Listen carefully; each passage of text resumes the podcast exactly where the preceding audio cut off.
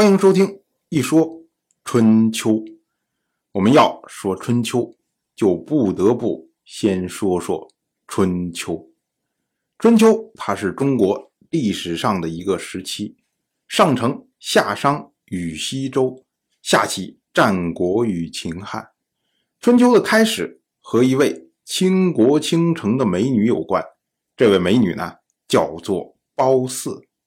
在当时啊，中国。大地的统治者是西周第十二任天王，叫做姬公聂。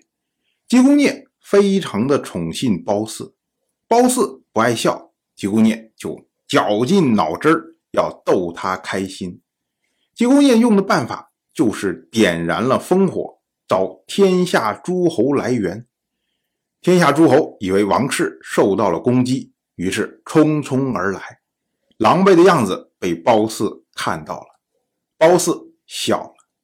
由此呢，姬公聂食髓知味啊，他多次点燃烽火，就为博美人一笑。这也就是我们常说的“烽火戏诸侯”的故事。当然，故事如果仅仅发展到这里，那还只不过是一个不爱江山爱美人的桥段而已。可是呢，褒姒希望做王后，希望立他自己的儿子伯服做太子。那么姬公聂呢，就要废掉原来的王后，还要杀掉原来的太子姬义臼。那这个事情呢，就闹大了。姬义臼他的母亲是申国人，姬义臼为了逃避追杀，就跑回了申国。申国的国君申侯听说了这件事情。非常的愤怒，但是呢，申侯也非常的清楚，以申国的实力不足以挑战王室，于是呢，申侯就联络了异族犬戎，一起攻打京师。姬公业点燃烽火，找天下诸侯来援，可是呢，大家都以为他在开玩笑，谁也没有来。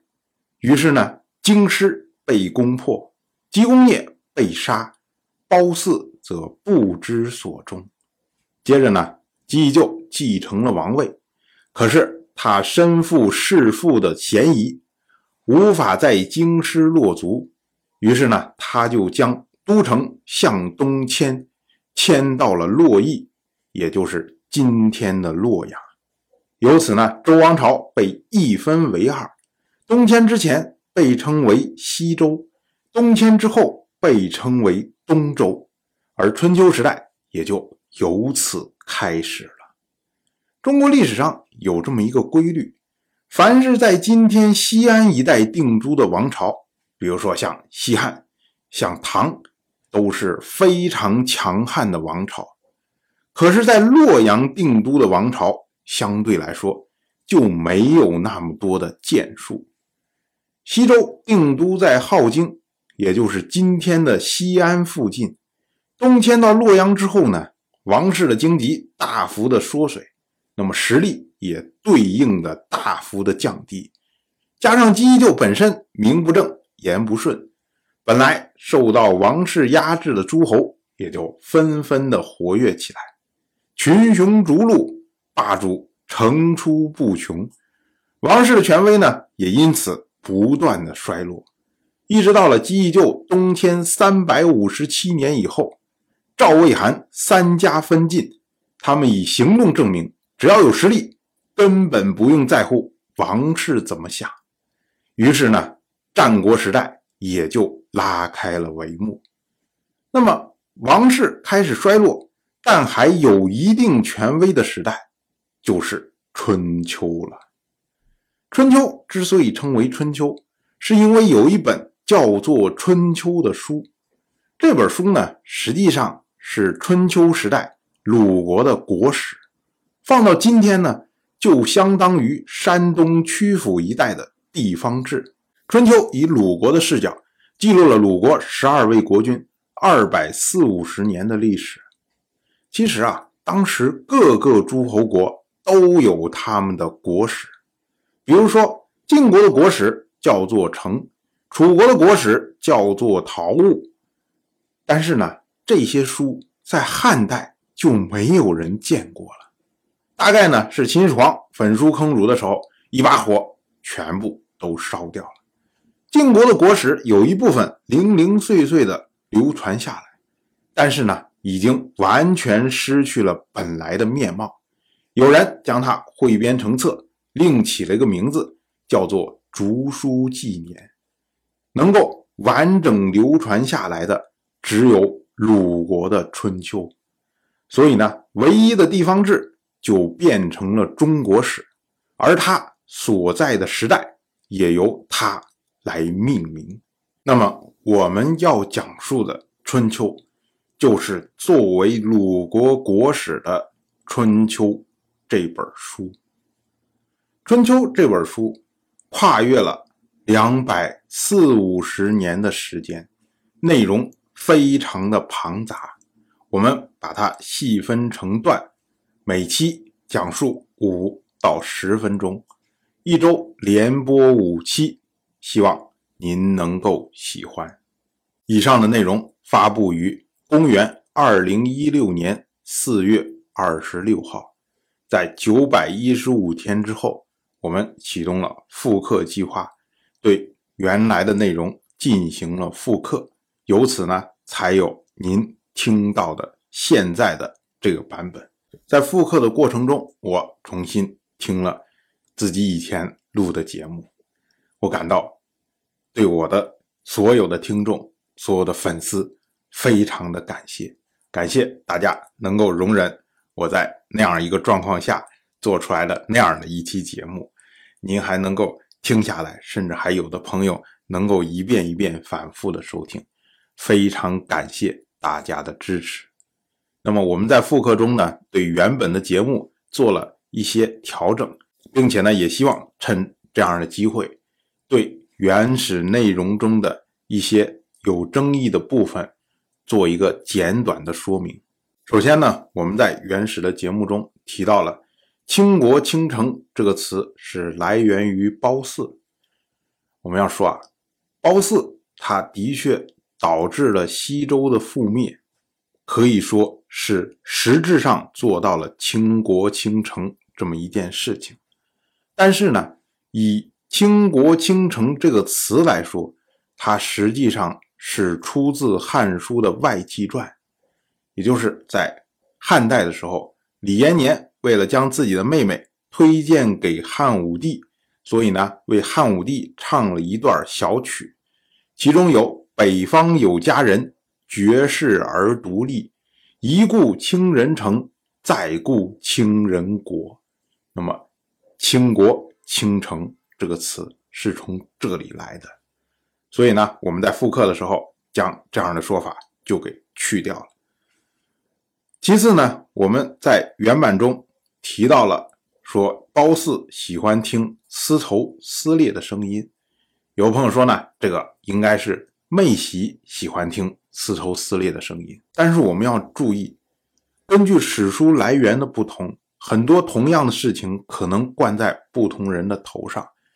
所以呢，在当时录那期节目的时候，我印象里面说好像丝丝绸的这个事情有褒姒，但是呢，后来没有找到实际的出处，所以呢，我们在复刻的时候将这个细节也给去掉了。再说，就是西周第十二任天王，他的名字我们在原版中称为姬公聂。很多朋友说啊，应该叫姬公生，你是读错了。但事实上呢，我们读的就是“聂”这个字。姬公生它是原出《史记》，而姬公聂则是原出《世本》。《世本》是一个专门用来记录春秋时代这些世家世系传承的这样一本书，所以呢，我们是选择了《世本》的说法。那么在复刻之前呢，有的朋友就提出建议说，不如就把它改成姬公生，因为大家都这样说，那你也这样说，我们就不需要再去解释了。